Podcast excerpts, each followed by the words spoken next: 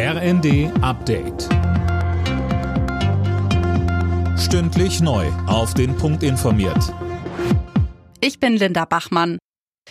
Armen und Schwachen zu helfen, dazu hat Papst Franziskus bei seiner Weihnachtspredigt im Vatikan aufgerufen. Er appellierte auch an die Menschen, sich nicht von Angst und Verzweiflung überwältigen zu lassen. Die Christmette fand erstmals seit Pandemiebeginn wieder im vollen Petersdom statt. Nach den tödlichen Schüssen in Paris hat es erneut Ausschreitungen gegeben.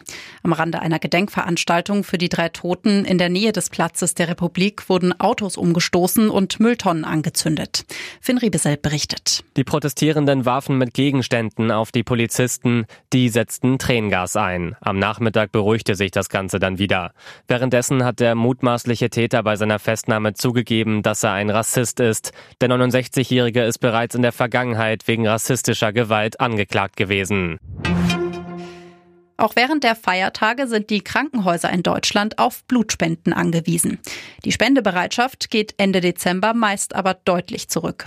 Weil Weihnachten und Silvester in diesem Jahr aufs Wochenende fallen, gibt's besonders viele Spendetermine auch zwischen den Jahren, sagt Patrick Nohe vom DRK Blutspendedienst. Im Moment gibt es keinen Notstand bei der Blutspende, aber damit es eben auch so bleibt, ist es wichtig, dass sich Leute kontinuierlich engagieren. Blutpräparate sind nur 42 Tage haltbar. Das heißt, wir haben keine Möglichkeit, Blut für schlechte schlechte Zeiten einzufrieren, sondern die Menschen in den Kliniken sind auf ein kontinuierliches Engagement ihrer Mitmenschen angewiesen. Große Sorge um Fußballlegende Pelé. Der Gesundheitszustand des Brasilianers hat sich wieder verschlechtert. Bei Instagram postete seine Tochter ein Foto aus dem Krankenhaus mit den Worten, wir sind immer noch hier, noch eine Nacht zusammen. Alle Nachrichten auf rnd.de